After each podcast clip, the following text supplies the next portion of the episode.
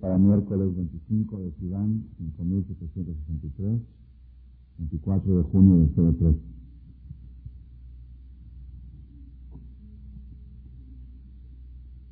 El Midrash, comentario talmúdico sobre la Biblia, escrito hace aproximadamente 2000 años, dice así.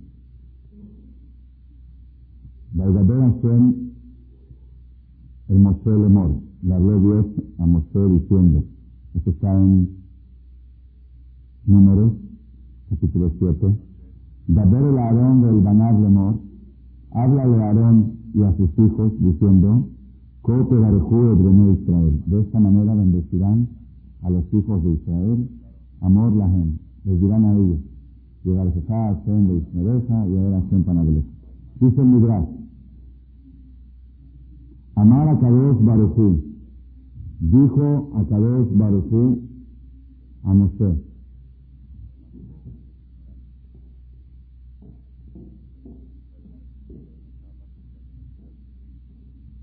Amar a Kadosh Baruchú, mi tefilá ani haiti megarech beriotai. Al principio, desde la creación del mundo, yo era, a Baruchú, yo era el que bendecía a las criaturas. Cuando una persona necesitaba la verajá, la verajá, la bendición divina, venía directamente del Creador hacia la persona. Mikan Baelach, a partir de en adelante, le dijo Hashem a Moshe, a partir del día de la inauguración del Betamik, del Mishkan, del santuario que se hizo en el desierto, a partir de hoy, haré a Berajot Mesurot Lachem, las bendiciones están entregadas en vuestras manos. De Tibú Mebarechim et Israel. Ustedes son los que van a bendecir al pueblo de Israel. ¿Quiénes son ustedes los Koanim? Los por esa razón, Amar a través de le Moshe, le dijo Dios a Moshe, se advir a Aarón y Banat, que advierta a Aarón y a su descendencia, que Yehú Mebarchim Israel, que tienen que bendecir a Israel. ¿Por qué? Porque hasta ahora la bendición venía del Creador hacia las criaturas. A partir de la inauguración del santuario, la bendición viene a través de los Koanim. Por eso están obligados ellos a bendecir a todo Israel, porque no les bendicen, pues que le están privando cosas buenas del pueblo de Israel, porque el, ducto, el conducto para la verajá es el, los coanim. Yo llamaba escuchan y no Ambrá Knesset Israel Lishnea Kadesh Baruchum. Dijo el pueblo de Israel en ese momento delante de Dios. Tribunoso el patrón del mundo, la Koanim Ataomer Barjú ¿no? Tú le dices a los Koanim que nos den verajá, nosotros no queremos no nos reciben. No queremos recibir bendiciones de personas. Era de Birjathan, nosotros queremos recibir tu bendición directamente. De Eterno Barjim y Pija.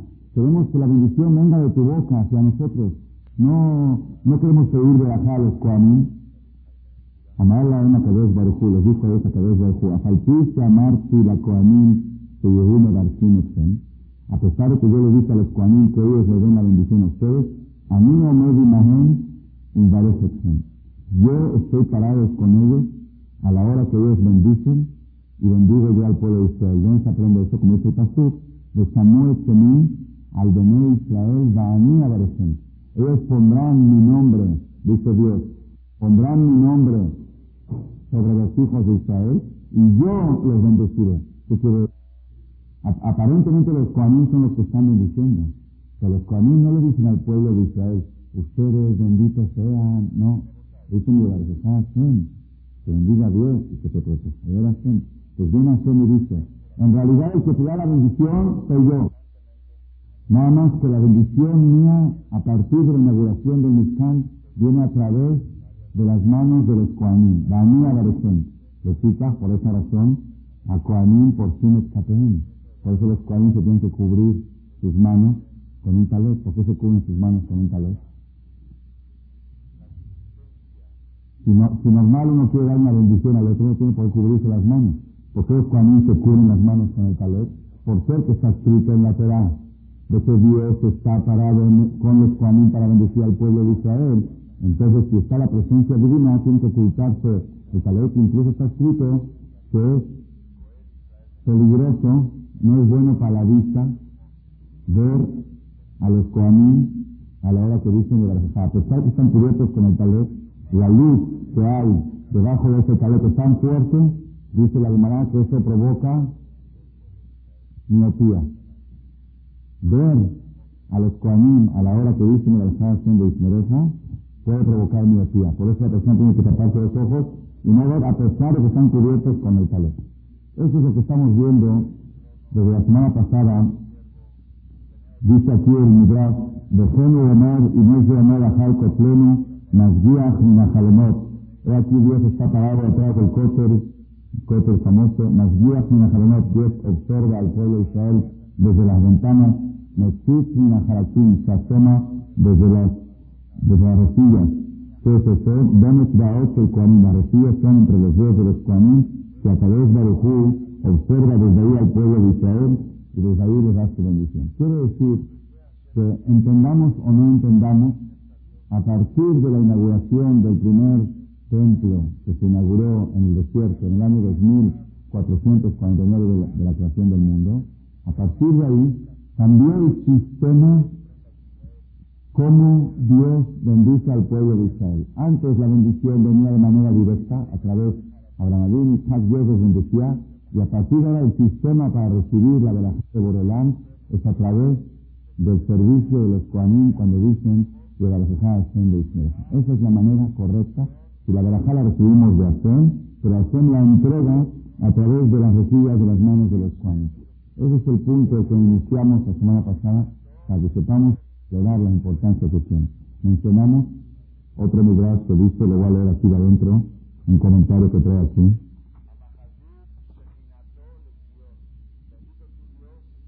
¿Qué relación tiene la inauguración del santuario con la bendición de los Kuanim? Dice así, Yom Kalot Moshe, fue el día que concluyó Moshe de construir el santuario. ¿Qué dice arriba de la fijación de Ismereja? ¿Por qué dice así? Ama Rabbi Yeshua de Sejmin, dijo Rabbi Yeshua de Sejmin, Masal, esto se compara a un rey que casó a su hija y le hizo el, no la casó, le hizo el compromiso. Hizo el compromiso, hizo una fiesta muy grande, pues el rey no es para menos. Y una fiesta tan grande que hizo, le pegó el mal de ojo, a, le cayó la almada a la niña después del compromiso, se enfermó dos o tres semanas. Amar a Melech le cuando llegó la fecha de la boda, dijo recién el compromiso, que hizo una fiesta relativamente pequeña le pegó la mal, mal de ojo, imagínate ahora la boda, se va a la boda de mi hija, que va, va a tirar la casa por la ventana de miles de personas, una, una boda de la hija del rey, va a se, se, puede ir al cementerio del, del, del, de Santa Almará.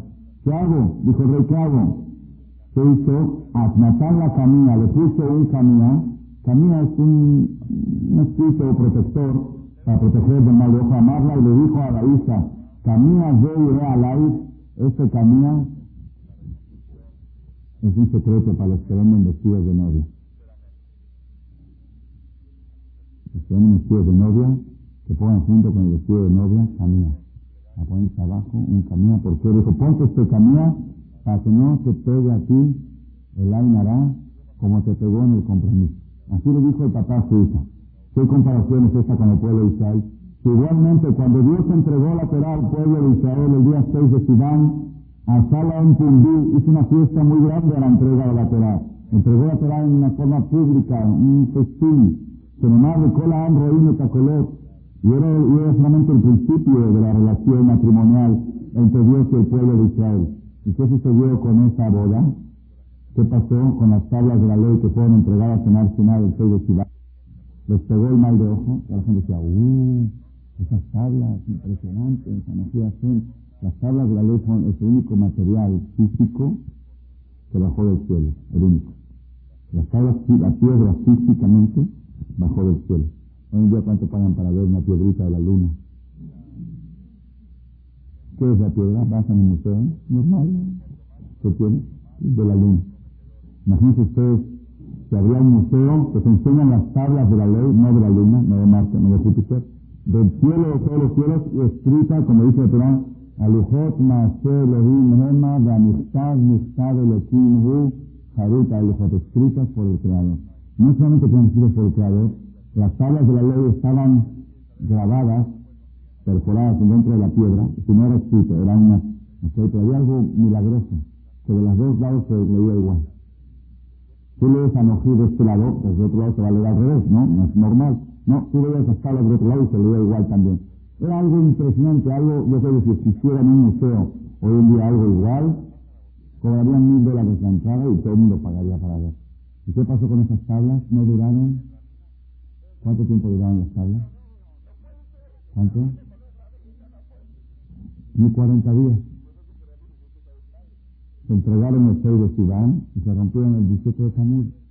No duraron. ¿Por qué no duraron? Dice la hermana. ¿Por qué? Porque hay nada. Todo el mundo hablando de Matán Torah, Matán Torah, pues se rompieron las tablas.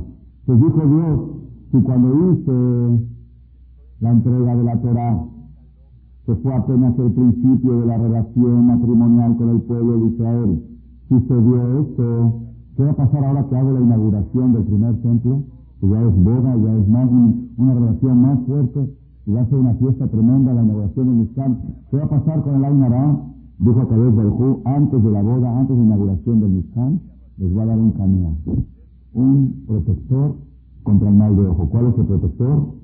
La Tana Kadesh Barujú y la Arjejá de Ismael. Primero Birkat Koamin y después la inauguración del Mishkan. Para decirte, esto, pues ya tenemos aquí dos pautas de Birkat Koamin. Primero, que a partir de la inauguración del santuario, la manera cual Dios bendice al pueblo de Israel es a través de los Koanim. Ese es el dicto, ¿ok?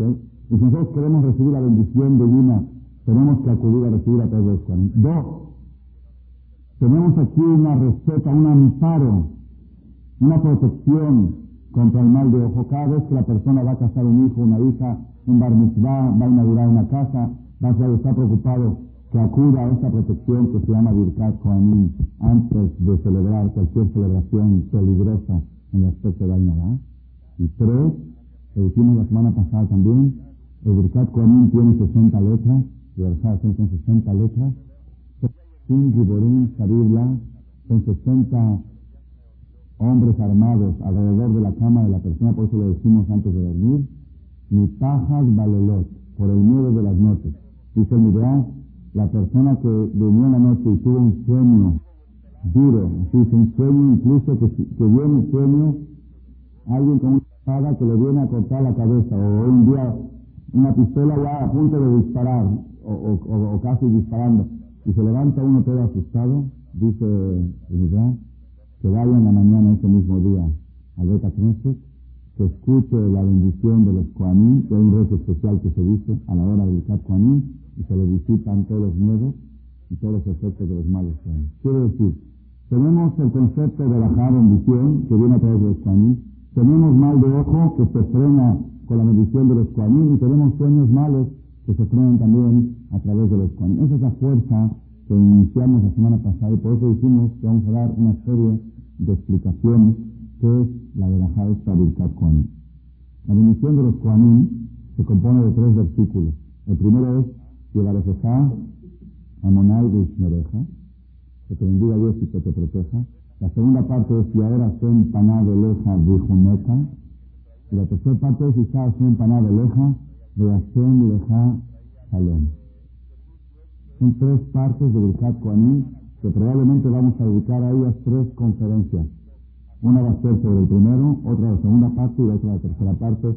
Si es que el tiempo nos permite, quizás se extienda un poco más. Hoy vamos a concentrarnos. ¿Qué quiere decir llevar a Hashem, que te bendiga Dios, de Ismereja, y que te cuide, que te proteja? ¿Qué significa? ¿Qué quiere decir que te bendiga? ¿Qué quiere decir que te cuide? El Midrash trae varias explicaciones. Vamos a ir diciéndolas una por una y vamos a concentrarnos al final en un punto central. ¿Qué quiere decir que te bendiga Dios y que te proteja?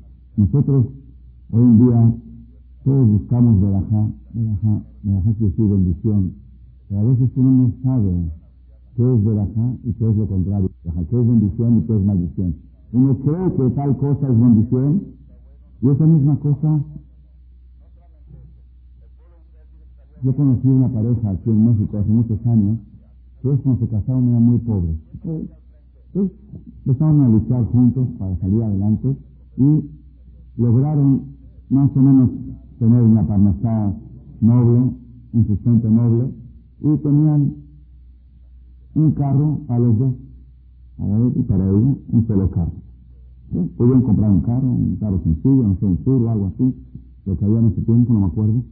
¿Okay? Pero había un problema, que discutían, hoy quién se lleva el carro, hoy quién se lo lleva, es que yo tengo una cita, es que yo tengo que ir al doctor, y se armaban pleitos, ¿ok? Había discutían, taxi porque yo tengo que ir a varios lados y yo esto y, así, o tú en taxi o yo voy en taxi, hasta, ok. Después de 5, 6, 7 años de seguir trabajando, Aruja les empezó a muy bien, ya se compraron una casa más grande y todo, y ahora cada quien tiene su casa. Aruja bendición de Dios, ¿la vieron? La bendición, la gran bendición de Dios. A partir de cada quien tiene su carro, el matrimonio se empezó a destruir. Empezó a investigar desde cuándo empezaron los problemas y salió que a partir de que compraron el segundo carro. Entonces, al revés, este es salón va y cada quien tiene su carro. Dice, no, ¿por qué? Antes, discutían, se ponían de acuerdo que hoy te toca a ti, hoy tú no es importante. Tenemos un solo carro, es de la familia, hoy tú lo necesitas, hoy yo lo necesito. Cuando discutían a dónde vamos esta noche o allá, decíamos, hoy vamos, voy contigo, te acompaño, y mañana tú me acompañas allá, y así era, así era la relación, ¿sí? Ahora, él llegaba en la noche y decía, yo quiero ir a tal lugar, y se decía al otro, tú ve con el tuyo, tu carro, yo voy con el mío, ¿sí? y así, de ese tipo, ¿qué quieres? Poquito de ese gente. No todo lo que uno piensa que es verajá, que es bendición, es bendición. Pues vamos a estudiar ahorita, dentro de la fuente del Talmud, ¿qué quiere decir de la de siendo y que te bendiga Dios que te proteja. Dice Midrash.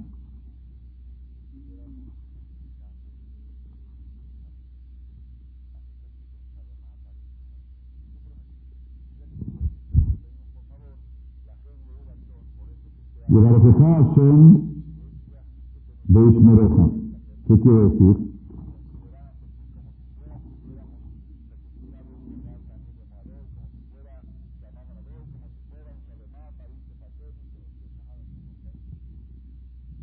Que te bendiga Dios y que te proteja. Una verajá mira, siempre cuando dice la Torah la palabra verajá, generalmente verajá se refiere a éxito material. Éxito material, éxito material quiere decir que la persona tenga buena posición económica, buena, buenas cosas materiales. ¿okay? Verajá es cuando las cosas se multiplican, crecen. Eso es verajá. Que te bendiga Dios y que te cuide. Dice Midrash. Una verajá junto con la bendición, protección. No les la salvarán un rey normal, ser humano, si tiene un amigo, por ejemplo, dice un querido en Siria, y el rey vive, en Roma, pues manda el rey a traer a este amigo, el joven, quiero que vengas a mi palacio, y le da 100 litras, litrum de una medida de oro, 100 lingotes de oro, le regala al rey de su tesoro a su amigo. Este amigo cargó su carreta y se va de viaje de regreso a Siria con el regalo que le dio el rey. En todo el camino le cayeron asaltantes y se llevaron todo lo que el rey le había regalado. ¿De qué le sirve? Todo el regalo, no solamente que no le sirve, es más deprimente. Es más deprimente porque hubiera preferido no tenerlo. Ese mismo regalo fue contraproducente.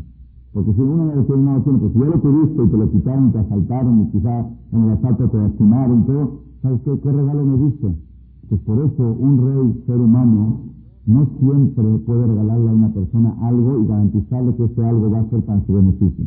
Pero a través del Ju no es así. A través del Ju es el único rey que también te puede dar un regalo y te puede garantizar que ese regalo se te va a conservar, que ese regalo va a ser para tu bien y no te va a provocar, no va a ser algo contraproducente.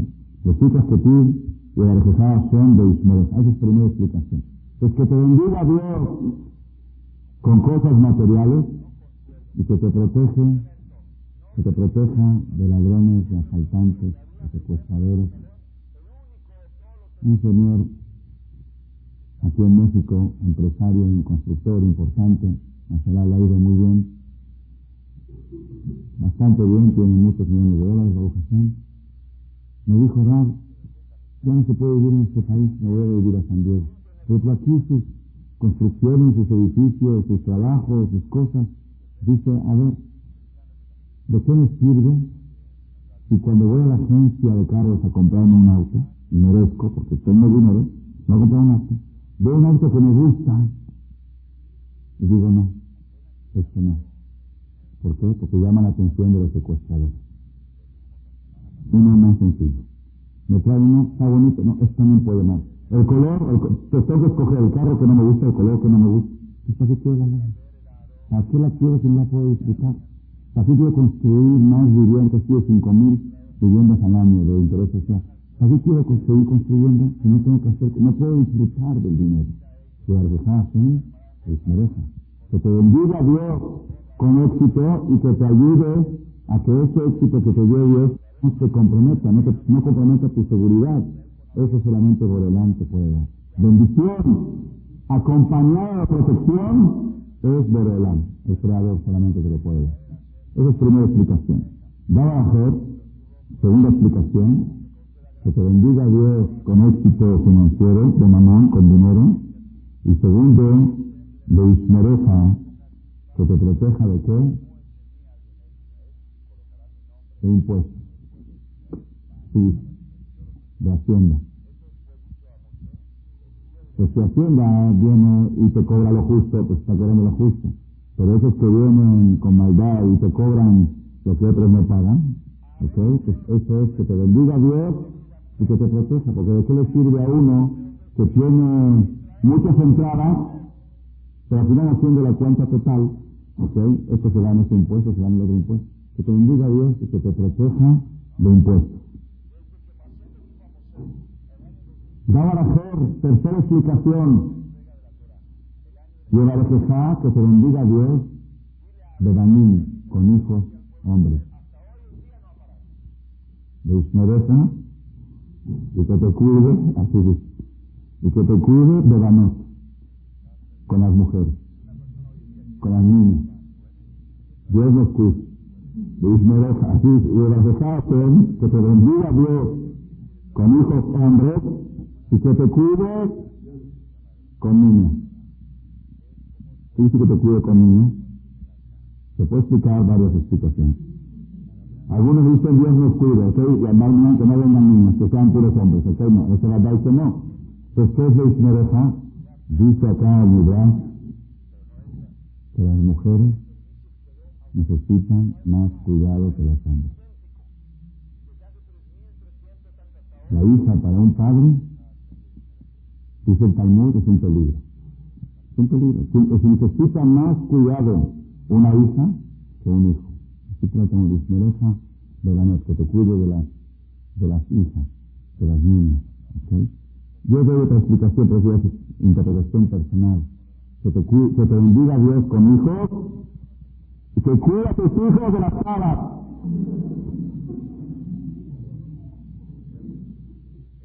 Eso, es más actual. Que te bendiga con Daniel y Smereja de Danot, y que cuide de que no se enreden por ahí.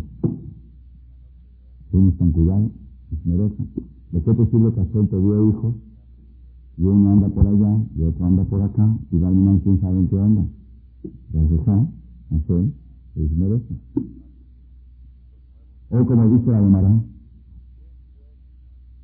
hay una parte en el Talmud que dice así, Dice, el mundo necesita, la lo de Samin, el mundo necesita perfumeros,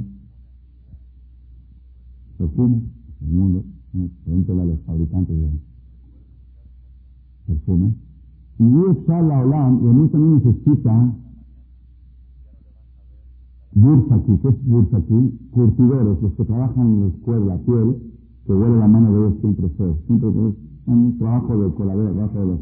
El mundo necesita, tiene que haber piel también, Y todo, todo es necesario, todo es necesario.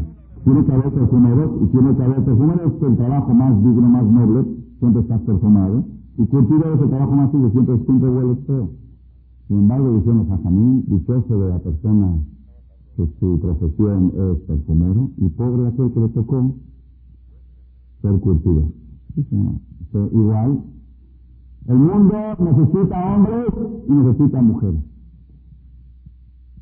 Dichoso de aquel, hacer mis sebanados de jardín, dichoso aquel que sus hijos son hombres. Hoy le miro para acá para que no me avienten ahí. Hoy Dios le mire sebanados que vos, pobre de aquel que sus hijos son mujeres. El mundo necesita, pero de todos modos que lo haga Que lo haga otro. Yo, hombre, el mundo que se dedique a otro. Sí, porque hay mucha gente, cuando le pregunta a usted por qué, una vez me dijo un señor, yo siento que es muy importante que los hijos estudien Torah, pero el mundo necesita arquitectos también. Le dije, sí, pues yo por eso mando a mi hijo a la universidad que estudia arquitectura y no lo mando a la universidad, porque el mundo no puede ser todos que estudien el mundo necesita también arquitectos, comerciantes, y yo por eso, le dije, sí, el mundo necesita también basureros. Y si tu hijo toma la carrera de basurería, tú no vas a aceptar, tu hermano eres Hallery. ¿Por qué? Basurero, mi hijo basurero. Pero papá, el mundo lo necesita, sí, el mundo que lo hagan otros, no lo va a hacer yo. Si no es lo que el mundo necesita, es lo que tú tienes que escoger para el futuro de tus hijos. Si tú tienes que escoger lo mejor, y si lo mejor es que estudien Torah, pues te vas a estudiar Torah. ¿Y quién va a ser arquitectos? No van a faltar. ¿Y quién va a ser comerciantes? Fabricantes de pantalones nunca van a faltar, y dentistas tampoco, y, todas las especialidades. Jajamín, rabinos, siempre es. Siempre. Siempre hay demanda de rabinos, en todas partes del mundo, ¿eh? en todas partes. Y fabricantes de camisas, siempre son y de pantalones igual, importadores igual, y constructores igual, y dentistas igual.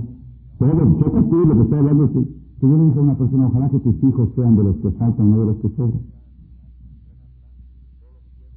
Que si tú no te de que tu hijo sea de los que hay demanda, y no de los que hay, como se dice lo contrario de demanda, oferta, que hay sobre oferta.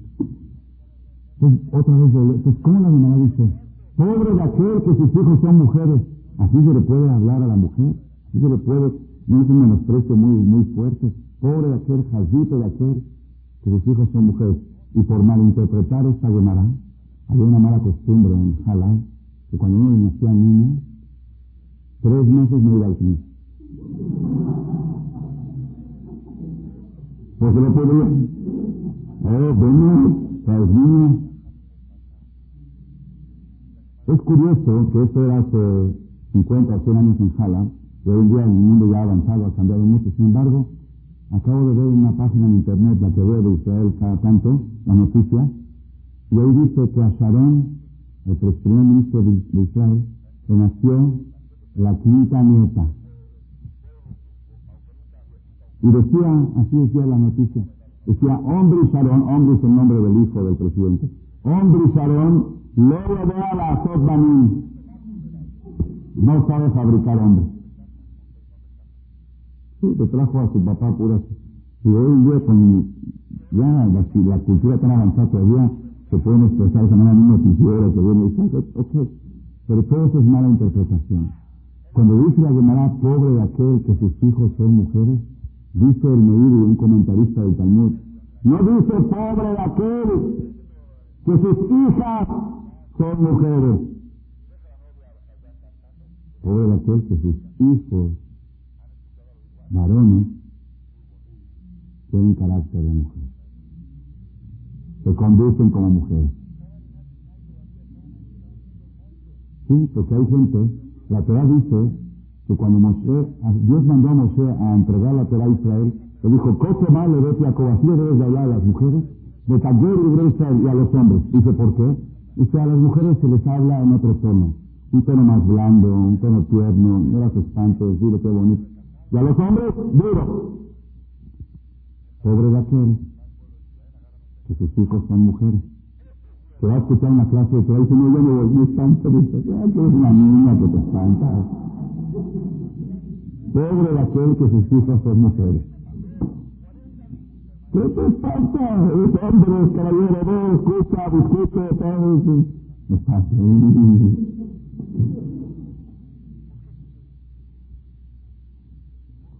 hay que procurar que los hombres sean hombres, que las mujeres, por eso dice, Y el arjejá son de Banín, que te bendiga Dios con hijos, de Ismereja de Banot, y que te cuide que esos hijos no se conviertan en niños. Esa es otra, esa es otra explicación, muy buena pregunta, buena observación. No te la voy a contestar ahora porque se me va a ir la conferencia, ¿ok? No, no, no, no, sí, sí, la, responsabilidad de una mujer judía tan tremenda en el futuro de sus hijos, que bendito Dios que no me cayó a mí esa responsabilidad. Si a ti te dan una joya que vale 200, 300 mil dólares para cuidar, pues en la cuidas y pobre de ti, si, la pierdes o si te la roban o algo, y vas temblando y estás todo el tiempo cuidando, que dices, Baruch que no me diste a mí esa responsabilidad de tener que cuidar. La responsabilidad que tiene la mujer, la verdad sí, es una responsabilidad muy alta. Y sobre eso decimos el Es una explicación. Y por si no te satisface, te voy a decir lo que dice la Kabbalah sobre esta respuesta, esta pregunta que hiciste. Dice Baruch Atar, y se lea San Isha, que quiere decir, bendito Dios que no me hiciste mujer. Bendito Dios no me hiciste hombre reencarnación de mujer porque la mayoría de hoy somos reencarnaciones, y eso es un problema muy grave. Cuando almas de mujeres vienen reencarnadas en hombres, o viceversa, ahí es donde el hombre tiene doble personalidad. Ahí es donde llega una conferencia y dice, me espanta, debe ser que en la reencarnación pasada de las mujeres. Pues una no se espanta. Un hombre fuerte, ¿qué tanto se espanta aquí? Tienes que O hay mujeres, mujeres, ¿sí? que de repente Dios les dio una matriz ¿Ok? Y en vez de usar la matriz para fabricar lo que fabrica una matriz, usa la matriz para ir a la universidad. Va a hacer carrera. ¿Carrera? Para, hacer carrera no se necesita matriz. Carrera se puede hacer después de los 50 años, cuando la matriz ya no funciona. Mientras la matriz funciona, hay que hacerla funcionar. No, usted no se casó, pero tres, cuatro años primero no, no va a tener hijos todavía porque está acabando su carrera tiene que ser es maestría no es, este es de hombre, es pobre el aquel que sus hijas son hombres. Y pobre aquel que sus hijas son mujeres. Hombres con carácter de mujer carácter, es lo Y hoy en día, lamentablemente, como hay tanta reencarnación, tanto virgul, por eso se voltean los mundos, por eso el hombre tiene que ponerse a cocinar y la mujer a trabajar en el centro. Así, así están las cosas. El hombre llega a la casa y el hombre haciendo un huevo, haciendo, ¿qué pasó? Es que mi mujer está trabajando. No los que somos modernos, que es moderno.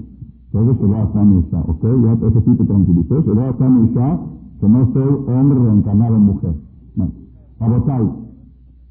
Y el Arjejá son de Ismereja, que te bendiga Dios y que te proteja. Ya dijimos que te proteja de ratero, que te proteja de impuestos, que te bendiga con hijos y que te proteja con hijas, como dice, ya vimos varias interpretaciones a esto.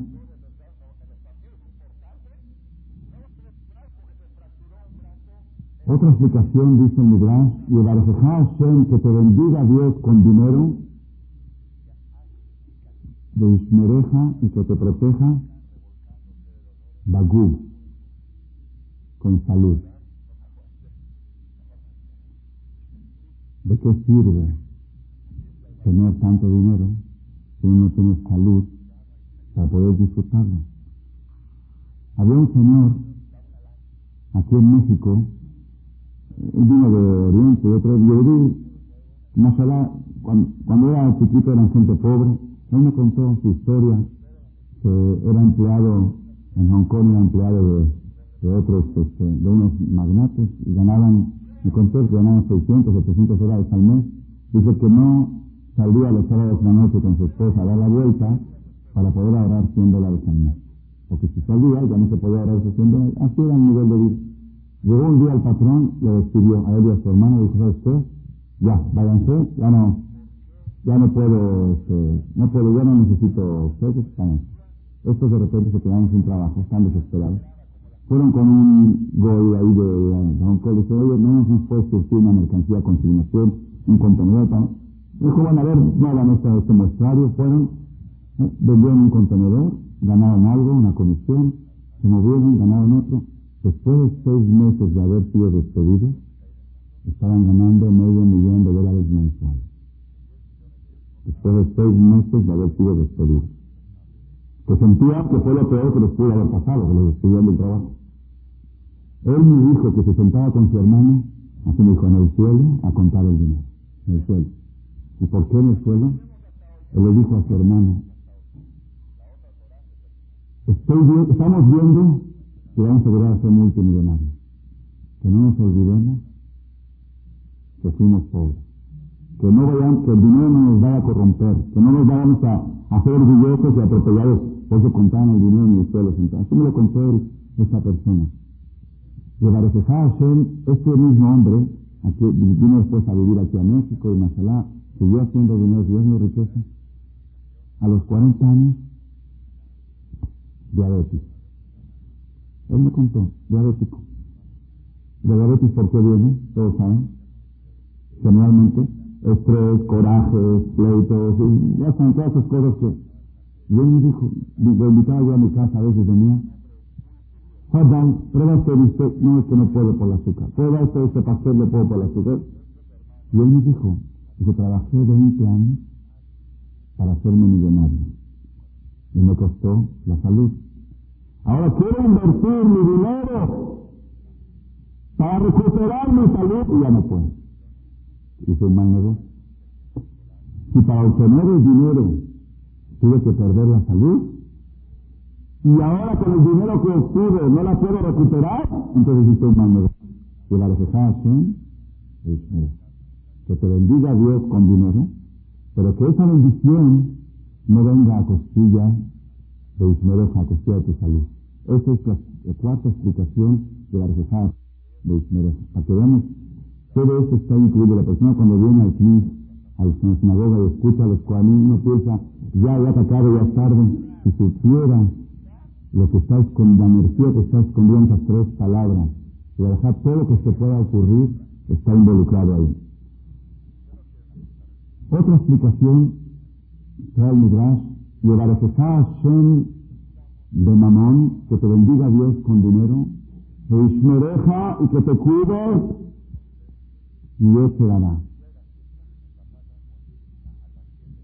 ¿Qué, tiene que ver el dinero con el dará? ¿Tiene que ver el dinero con el dará? Ah, ojo, tiene que ver. Ojo, ojo. La Gemara dice, Yae a Israel. El pueblo judío le queda mejor la pobreza que la riqueza. Lamentablemente. Como regla general, hay excepciones. Pero el pueblo judío ha sido mejor persona, como persona y como judío, en la pobreza más que en la riqueza. ¿Por qué? Porque siempre que la Torah habla de bendición material, dice, en efectivo, este besabejal y lenteja, de ajaltar, vas a tener abundancia, me tengo que ser, de ajaltar, de sabata, y llamaré la gente cuidadito. Es sabido, es sabido. Las comunidades judías en México, cuando eran pobres, cuando los recursos eran escasos, austeros, precarios, la comunidad era más unida. Había más había más valores. ¿Cuándo se empezaron a separar las familias? ¿Cuándo empezaron a dividirse? ¿Cuándo empezó a descargarse la gente? Cuando por eso llegar a Hashem, que te bendiga Dios con dinero, de Ishmereja mi Dios y que te cuide de Dios será. Yo tenía un familiar, un primo, que empezó a trabajar en el comercio, de, joven, de a los 20, 22 años, me decía, mira Saúl, este desgraciado, este hombre, que tiene tanto dinero, mira cómo atropella, mira cómo insulta, cómo ofende, que camina con el se cree que porque tiene un peso más, ya tiene el derecho de menospreciar a otros. Y dice, así me dijo él, que él le dijo a Dios, Dios, yo te pido que me des abundancia, que me des de la Pero si tú sabes que yo cuando sea rico voy a ser como ese, no me lo des. Prefiero quedar más. Y en realidad, Dios no se lo dio.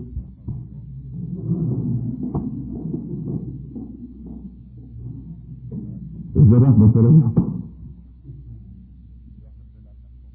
Dios le cumplió su pedido. le cumplió su deseo. Porque Dios sabía que el dinero iba a destruir. Pero Hashem, que se bendiga siempre junto con esa bendición, de que te cuide, que esa bendición física, material, no destruya tu personalidad, no destruya tus valores. Que los valores de la bolsa de valores no destruyan tu escala de valores. Más o menos salió un verso. The Wall Street no te destruya tu escala de valores. Y para fijarse de que te bendiga Dios y que te proteja. Y la última explicación, ¿cuántas ya van? ¿Quién está apuntando? ¿Quién lleva la cuenta? ¿Ah? De la que viene ahora la sexta, la última explicación que hemos visto en el quizá luego ustedes puedan encontrar otra, dice, y esta es la que vamos a desarrollar los últimos, últimos minutos de la charla. Y el Hashem, que te bendiga Dios con dinero, con éxito material, de Ishmereja, de mitzvot, y que te cuide para hacer mitzvot. ¿Qué quiere decir? ¿Qué quiere decir? Está escrito en la Torah, Ubhol Aseramarti Alechem Tisameru. Todas las cosas que yo les ordeno a ustedes, dice Dios, Tisameru, se cuidarán. Así dice, se cuidan. ¿Por qué dice se cuidan? No dice cuidarán. ¿Por qué dice se cuidarán? Dice, la Torah no te dice que cuides mitzvot. La Torah te dice que te cuides por medio de las mitzvot. Mucha gente cuando se despide del otro dice, cuídate. ¿Qué quiere decir cuídate? Sí, cuídate, sí, sí, sí, Cuídate. Ya estamos el día, al principio, decía, si alguien me dice, ajá, cuídate. Escúchate. Entonces cuídate. Dios dice la Torah, cuídate. Entonces cuídate. Haz cosas que te cuidan. Cola usted mitzvah, masrilo, malaje, jadlo, sombrero. Toda persona que hace una obra buena, le mandan un ángel para que lo cuide. Usted usted mitzvot, que hace dos mitzvot, le mandan dos ángeles para que lo cuiden. Usted shalos, le mandan shalos. Usted mitzvot arde, que hace muchas obras buenas, le mandan muchos ángeles para que lo cuiden. Pues viene Dios y le dice a la persona, todo lo que yo te ordené en la Torah, las 613 mitzvot, son escoltas, guaruras, guardaespaldas. Con todo esto que yo te ordené, cuídate. Pues ahora sí, cuando alguien me dice, jaján, cuídese, ahora sí no nos hacemos. Cuídese quiere decir, haga muchas misbos. Ahora sí está bien. Es, una, es como si tisquera misbos, ¿qué es tisquera misbos? Que tengas de Judá, hacer muchas obras buenas. Si usted la hace, pero si tú también. Ese es sinónimo de cuídese. Cuídate. Haz acciones que generen protección. Y es verdad, la persona cada mitzvah que hace genera una protección, pero también, también, cada pecado que la persona hace, elimina un guardaespaldas y crea un ángel negativo que le quiere hacer daño. Pues un, veo una persona que dice en la mañana, en la sinagoga en la mañana, muy feliz, muy contento, se levantó temprano, le hace una misma, levantarse temprano, ya creó una escolta, un guardaespaldas. Viene, se pone el tzitzit, que tal vez la deja hacer el ya tiene un guarura. Se pone el tefilín, ya tiene otro. Luego empieza a rezar, saca una monedita a la hora de acá, otro guarura. Luego contesta cabot, cabot, cabot, otro. Amén, otro. Y luego se va otro. Mashallah, sale uno del kit. Sí, porque luego un libretorá y luego una... Sale uno del kit acompañado, pero así es, ¿eh? Es 100% lo que estamos diciendo, no es así demagogía. Sale uno del kit con 30, 40 guardaespaldas con él, protegiéndolo. A la queja. Precioso, precioso. Pasa una chava por ahí, voltea a verla, maté Dios guarura. Voltea, llega al centro y llega totalmente este problema. Pues la persona tiene que conservar y la necesidad me deja que te bendiga Dios y que te cuide, que te ayude a que puedas hacer mis votos, que son cosas que te cuidan, Y que te prives de hacer a que son cosas que te descuidan, que te desprotegen. Eso es dejarse en La Botay, nosotros tenemos que reflexionar, tomarnos un tiempo para pensar qué es verajá, qué es bendición y qué no es bendición, porque estamos tan acarregados en la vida, tan acarregados en la vida que a veces uno se confunde y no sabe qué es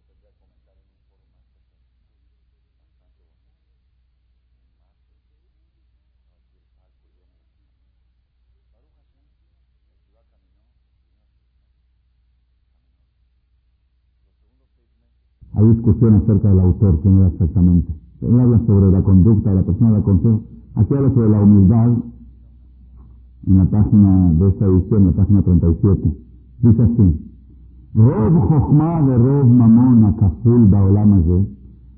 Cuando Dios le manda a la persona demasiada inteligencia, por ejemplo, o demasiada, demasiado éxito económico, mucho dinero, mucho, millones, millones, que no necesita. ¿Para qué Dios se los manda? Necesita, nunca los va a usar. Nunca los va a usar. Yo le dije una vez a un muchacho joven, muchacho, debe tener treinta y pico de años, pero que Masalá maneja una empresa de su papá, es único heredero. Masalá, miles, tiene exagerado, miles de millones de dólares, así como que, miles de millones. Edificios, ya no saben lo que tienen, y yo le vine a consultar sobre el diezmo. Dije, sí, adelante, vamos a, ok. No, no, no, no, hay forma de hacer contabilidad, no, ya está otras dimensiones. Un día fuimos, él le gusta una vez, una vez al mes ir a comer juntos, porque escucha los cassettes y tiene preguntas, tiene dudas, y va, también es bueno estar cerca de los ricos. Fíjense que no. Es bueno estar cerca de los ricos de corazón, porque tienen un corazón rico. Pero voy, me invita, voy, tiene sus dudas, sus preguntas interesantes. Yo me enriquezco mucho de las preguntas de la gente y principalmente cuando vienen de, sectores sociales polarizados, pues uno va viendo las mentalidades y va armando las ideas las conferencias. Un día en una charla me dijo, hoy no tengo ninguna pregunta. Una estamos comiendo y dice, hoy quiero que usted me diga algo que me mueva el tapete. Usted te toca, yo no tengo preguntas, usted dígame algo. Dice, ¿estás seguro que quieres que te mueva el tapete? Dice, sí. Dice, ok. Te voy a decir además una frase, grábala en tu corazón y escríbela. Todo pero que no puedes utilizar no es tuyo. A ver cómo está eso. Dice, sí, te voy a explicar. Todo lo que existe es de Dios, porque Él lo creó. Dios creó todo, el mundo, la, todo lo creó Dios. La cena, área, todo, todo es de la plata, el oro, todo es de Él. Solamente que, Él le dio permiso a los seres humanos de utilizarlo. Le dijo, ¿sabes qué? Le dijo a la marizón, ves el mundo, tú puedes usarlo. Y lo que tú agarras para usar es tuyo, y se lo puedes vender a otro y le puedes regalar a tu hijo, pero te doy permiso de usarlo. Eso decir que es mío. No es tuyo, si tú no lo creaste, ¿cómo va a ser tuyo? Lo creó Dios. Pero tú no que tienes derecho a usarlo. Entonces, si tuyo significa derecho a usarlo, toda pertenencia que no puedes llegarla a usar nunca, no es tuya. Ah, que esto es muy interesante. Ok, y podemos pedir segundo paso. Dime cuánto puedes usar de tu patrimonio. ¿Cuánto? Así con aviones, ¿cuánto ya? Mételo todo. todo. Haz una estimación, ¿cuánto puedes gastar al mes, al año? Gastando para lo loco, así, viajando todo el tiempo.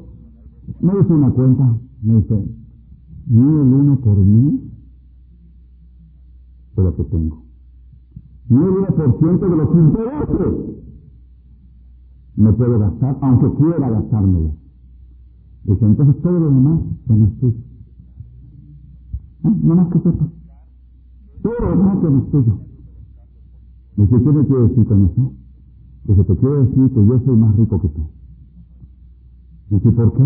Dice, porque yo todo el dinero del mundo lo puedo gastar. Dice, a ver, ¿cómo? Dice, te voy a decir. ¿Y sabes qué haría usted si tuviera mi, mi capital? ¿Qué te voy a decir?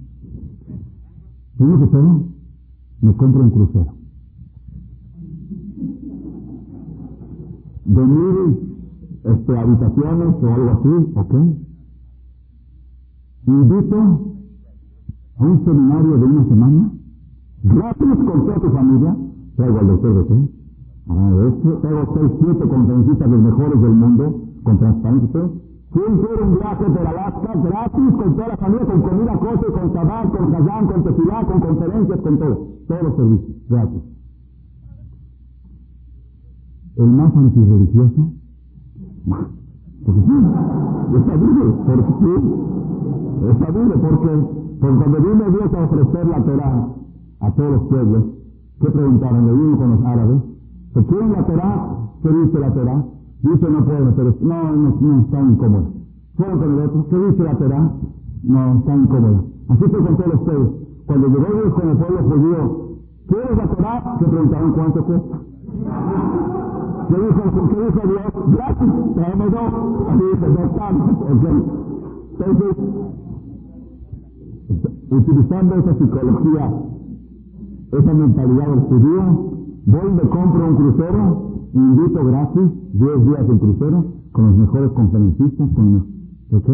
Me llevo 500 familias Mejalel Shabbat y traigo 480 Shomer Shabbat. Comprobado, 10 días de terapia intensiva con Jajam Saúl, con Jajam Betés, con Jajam Ese, a todos, que creen, traigo los mejores sitios del mundo, ¿ok?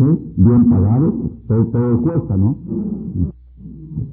Y así hago durante un año seminarios para todos los judíos de México, convertí a todo México en religión. Termino México, me voy a Caracas. Voy con el crucero a Caracas, vamos. ¿Quién quiere venir gratis? Acabo con Caracas, sigo con Panamá. Después de Panamá y voy hasta que llego a Buenos Aires, acabo con todos los argentinos, en cuatro, cuatro, cinco años, todo Sudamérica, todos son el Shabbat, todos pueden servir.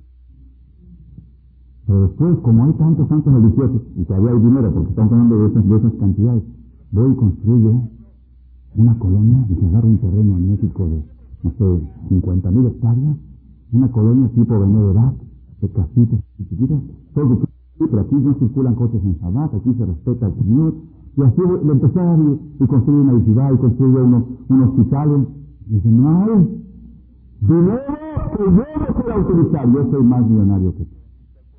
Y la reflejada siempre me deja que te bendiga Dios con dinero y que te dé inteligencia para saber qué hacer con él.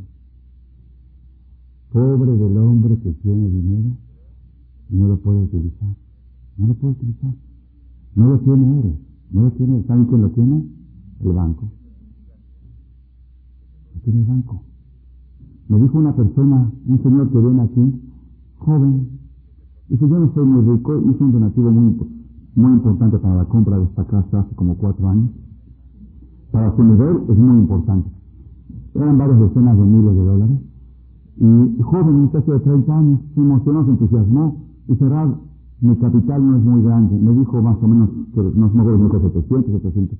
Pues yo no tengo el dólar. Dice, no, no, no soy, no soy millonario, no soy millonario. Dice, pero le voy a decir una cosa. Dice, yo viajo como, vivo, gasto igual que me dijo nombres, que este, que este y que el otro. Tengo el carro igual que el de él, viajo igual que él, como igual que él, no me abstengo de nada. La única diferencia entre él y yo, la única diferencia, y la única, es cuando llega el estado de cuenta del banco, a él le llega con tres ceros más, y a mí me llega con tres ceros menos. Es la única diferencia. A mí me llega 700 mil, pero de 700 millones. Son tres más. Entonces, ¿qué hago yo? Cuando abro el correo y me llega al estado de cuenta, le aumento con la pluma tres ceritos más, ¿no? Y me da muy Así me dijo, hasta ahora se lo recuerdo cada vez que lo recuerdo, Es una enseñanza real, real. Y a veces, ah, que te bendiga Dios, que te cuide que te da inteligencia para saber por qué Dios te dio un peso extra a lo que necesitas para algo. La Gemara dice, Sadikim, Mamonam, Javid, Aleem, Yoter y Gufan. Los Sadikim tienen más cariño por su dinero que por su cuerpo. Tienen más al dinero que a su cuerpo. Somos todos Sadikim. Así dice, ¿cómo? Así dice hermano, Sadikim, lo aprenden de Jacob vino, cómo cuidaba cada centavo. Oye, esto se oye, ya, ya no se oye bien. Ya, ya no, no, no va, ¿verdad? No, ya nos, ya nos mareó, ¿verdad? Sadikim, si quieres ser sadik, tienes que amar al dinero más que a ti mismo. ¿Cómo está eso? Muy difícil de entender. Le voy a dar una respuesta sencilla. Sencilla. El sadik, ¿para qué quiere su cuerpo? ¿Para qué quiere el cuerpo? ¿Para qué quiere su mano? ¿Para qué? ¿Para hacer un gol de básquet? ¿O para, para qué quiere su mano? ¿Para poner tefilín? La mano es un instrumento para una superación espiritual. Es un medio para poner tefilín. ¿Para qué quiere su, cabeza? Su cabeza para poner otro tefilín. Todo su cuerpo tiene un solo objetivo. Uno come, duerme, descansa porque lo necesita. Pero el objetivo cuál es? A través del cuerpo puedo hacer obras buenas. ¿Ok? Con tu mano, con tu brazo, ¿cuántos tefilín te puedes poner? Uno. Con tu dinero. Si tú agarras un millón de, de olim, hay de Rusia que fueron a Israel sin tefilín, sin tefilín porque se fueron de Rusia y llegaron a Israel, le hicieron colecta para donarles sin tefilín, es mucho, es un presupuesto, 400 dólares por tefilín barato, a un millón de personas son 400 millones de dólares, no es fácil. Y dices, ¿sabes qué? Yo dono 10 tefilín para personas que no tienen tefilín. Entonces, a partir de ahora, cada vez que esas 10 personas se ponen tefilín, cada día te apuntan a tu crédito en tu cuenta de arriba, una puesta de tefilín con tu brazo y 10 puestas con tu dinero. Pues, ¿qué vale más, tu cuerpo o tu dinero? Para el sadik, el sadik se puede poner tefilín, ¿cuántos años? ¿Cuántos se puede poner tefilín? 70, 80, 90, 100, 120. Ya, después ya, muerte o puede poner tefilín. Pero con tu dinero, si tú dejas un fondo y dices, este fondo que sea para darle tefilín a toda persona que no tenga.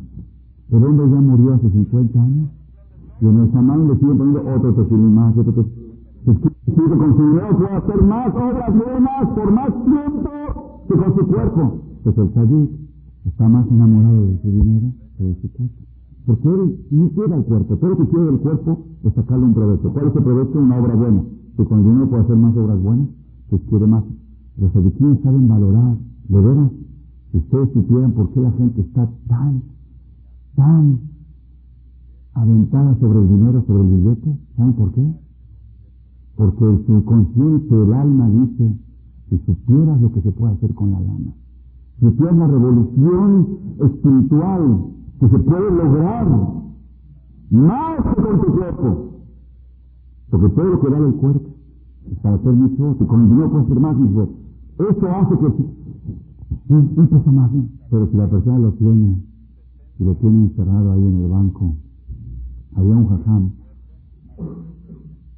jajam David Dañado, alaba Shalom, jajam estuvo aquí en México un tiempo, es tío de los dañados de aquí de México. Yo lo, con, lo conocí no físicamente, pero le hice sus libros. Él es suegro, pues suegro de mi tío. Mi tío mío está casado con una hija de él. Él era muy pobre, muy pobre, tenía 10, 11 hijos, era muy pobre. Y jaja, me por ahí, no, no alcanzaba a tener una familia numerosa, siempre había visitas en la casa, pero pues la esposa de él, Jajita, no aguantaba la pobreza. Un día le dijo, ¿por qué no vas a trabajar? ¿Por qué no aprendes? Mira al vecino, también era pobre igual que nosotros, ahora ya más allá, tiene una casa más grande, tiene mejores, nosotros siempre estamos luchando por el pan. ¿Por qué siempre insistía la mujer? Y el jajam se quedaba callado, sí, Roji, ya sé, Jajito, me da de vuelta. Un día se cansó el jajam se fastidió de tanta presión de su mujer. Pero sabes qué, en mi vida te tengo que decir, confesar un secreto. Yo tengo ahorrado un millón de dólares en Suiza. Y por eso estamos tan apretados, porque quise un patrimonio, tengo un patrimonio para dejar algo aquí en ¿Por qué no me dijiste? ¿Por qué nunca me lo comentaste? Me hubieras dicho, se hace más fácil si uno sabe que está luchando y sufriendo. para algo. Dice, no, yo soy muy reservado, no me gusta contar esas cosas, pero quiero que sepas que Baruja qué bueno, valió la pena todo el sufrimiento, qué bueno, me tranquilizaste, qué bueno que por lo menos me lo dijiste, que me lo hubieras dicho antes, bueno, ya, ya te lo dije, ya te lo dije. Al otro día viene el marido, el jajam de y le dice a su esposa, se me olvidó decirte un detalle. El millón de dólares que está en Suiza está en nombre de otra persona. Pero ahí lo tengo. Y que no me importa, está, porque qué cambio, yo mismo, el mismo millón ayer que te dije, nada más la única diferencia que está registrada la cuenta en nombre de otra persona. Si ustedes no nunca lo va a usar ni él ni yo. Ahí está. Ah, imagínate que está en nombre tuyo. Todo es fantasía. Y las dejaste. ¿Cuándo el dinero es bendición? De esmereza, cuando tienes inteligencia, ¿qué puedes hacer con él? Hacer mis votos, hacer cosas que te protejan. Eso es, eso es el valor, el valor de las cosas. Dice acá el José de lo empecé a leer y no continué. Cuando Kadosh Baruj le manda a la persona mucha abundancia, le manda de más. Y a veces uno mismo se pregunta, ¿por qué Dios? Hay ricos que se preguntan, una persona me lo ha preguntado, ¿por qué Dios me ha mandado tanto que no necesito y otra gente que necesita no le ha mandado? Y cuando usted le manda a la persona de más, puede ser por uno de tres motivos. Una razón puede ser, le da, a través de Jesús le quiere dar abundancia a esta persona como, porque lo quiere, por cariño, es una opción la que sienten la mayoría de los ricos. Seguro si Dios me dio tanta lana, porque Dios me quiere, porque si no me quisiera no me hubiera dado. La segunda razón es el misayón. ¿Qué es misayón? Para ponerlo a prueba. Y la tercera razón por la cual Dios le puede dar a la persona mucha lana es para vengarse de él. Para castigarlo. Como el caso que hicimos de una persona que era tan pobre, tan pobre, tan pobre, que lo único que tenía era dinero. El dinero fue su castigo. ¿De cómo puede saber la persona cuando Hashem le manda dinero si es cuál de las tres? Si manda Torah, la señal de que es para que es bueno, que es verajá de Bordelán, si este rico no provoca ningún daño a la gente con su dinero, o este inteligente no utiliza su, inteligencia para hacer maldad a nadie, solamente con su inteligencia o con su riqueza, cada vez ayuda más a la gente y aumenta más la perfección, a a través de Barujú, entonces esa es la prueba. Si el dinero ese que tiene, o la inteligencia superdotada que tiene, le ayuda a superarse más y a hacer obras buenas cada vez más, esa es una señal que el dinero que Hashem mandó fue para verajá, para bendición. ¿Cuál es la prueba de que Dios mandó el dinero para, para una prueba, para hacer un reto, una prueba? Si la persona que tiene el dinero está tan ocupado con su dinero, tan atareado, y están cuidando protegiendo, invirtiendo acá, y, sacar esta acción, pero está bajando, esta puede bajar y la otra va a subir, está todo el tiempo acelerado con sus inversiones, y no puede ni siquiera disfrutar él mismo de su riqueza, pues tampoco él no le hace daño a nadie. No es que él atropella a la gente, nada más que él mismo no tiene tiempo de disfrutar de su riqueza y tampoco tiene tiempo de pensar en los pobres, en los necesitados. Entonces no hace ni daño ni beneficio, que tampoco él mismo disfruta de su dinero. Ese es el dinero que viene para probar a la persona. Para probar. Como aquel niño que le dijo a su papá, papá, ¿cuánto ganas por hora? Dijo, hijo, tú te tienes que meter en esas cosas. Bueno, dime cuánto ganas por semana. no, te voy a decir por semana, pues vas a hacer la cuenta. Pero dime cuánto ganas por mes. Eso papá, yo gano 10 mil dólares por mes como agente. ¿Y cuántas horas trabajas al día? Ocho horas al día. ¿Está bien? Gracias, papá. Se fue el niño, hizo la cuenta, ocho horas al día. Son 8 por 5, 40, 5 días a la semana, por 260. Más o menos calculo que papá gana 100 dólares la hora. más o menos una estimación, 100 dólares la hora. ¿Ok? ¿Está bien? Voy con el papá, papá, ¿me das 5 dólares para ahorrar?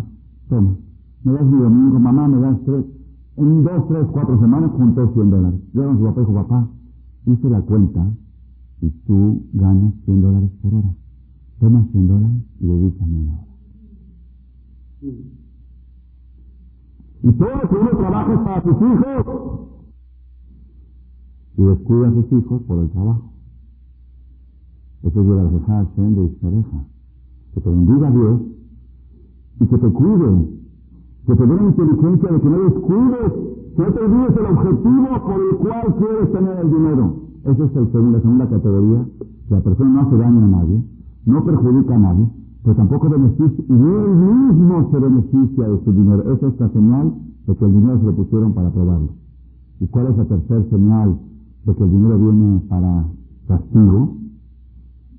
Que lleva a la mamón que es rico, Mazdikla Jerim de Mamonó, daña a la gente con su dinero, atropella, es soberbio, mitgaebo, de uno de acá, y no ayuda cuando tiene que ayudar.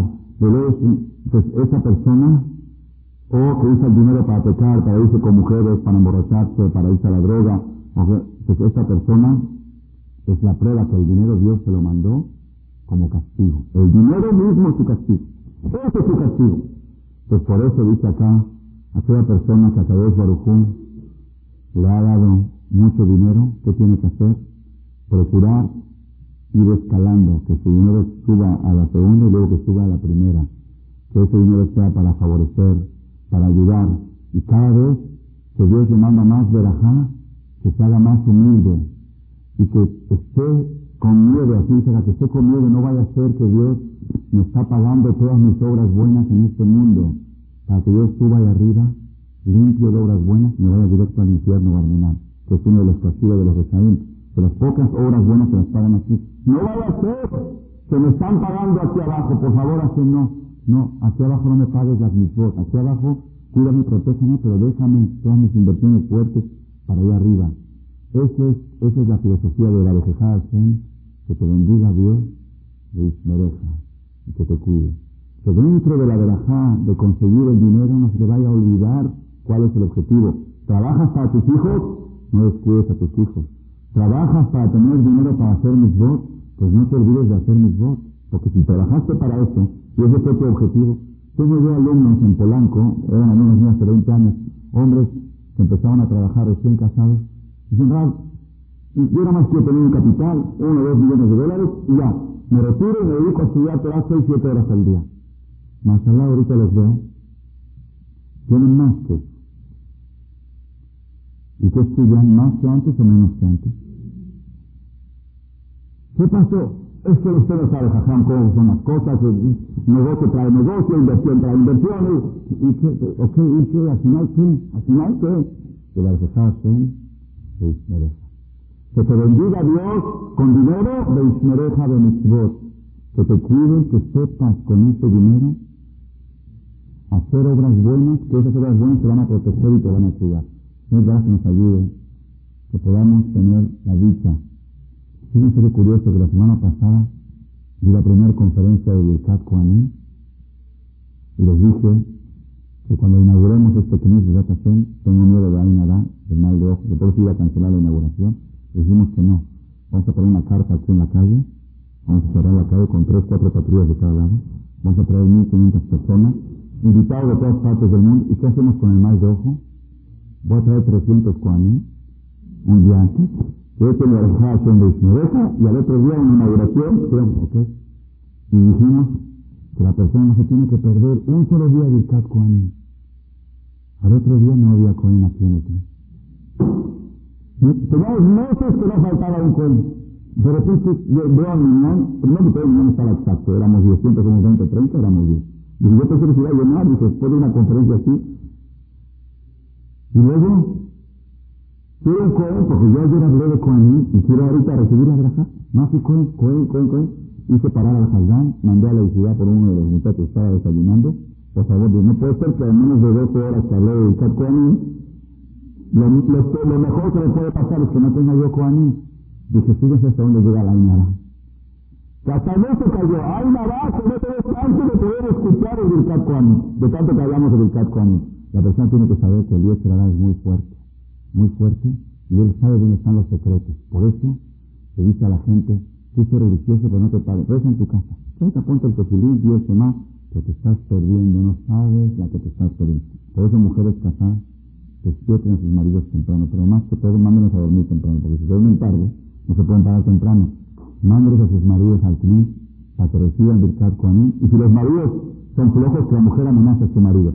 O va tú, me paro yo y voy yo para recibir la veraja. ¿Ok? Si marido se quiere quedar dormido, que vaya la mujer y que ella reciba la veraja de los Kohanim aquí todas las mañanas, a las 9 de la mañana, más o menos, en el segundo mañana. El primer mañana a las 8 de la mañana, en el segundo a las 9 de la mañana se recibe la bendición de los Kohanim, que hacen de la reflejada, hacen, ahora se las digo yo a ustedes, yo no soy Kohen, pero después de hacer tanta fuerza de esta verajá, que la reflejada hacen, que Dios les bendiga a ustedes, de Ismerosa con las seis explicaciones que les dimos. Abijana, Tasia Omer, hasta que dejó la cótica, fija y bala enterado mis votos, mi más, además, Jafé Semán, Silco, להגדיל תורה ויהדות. Nos hablaba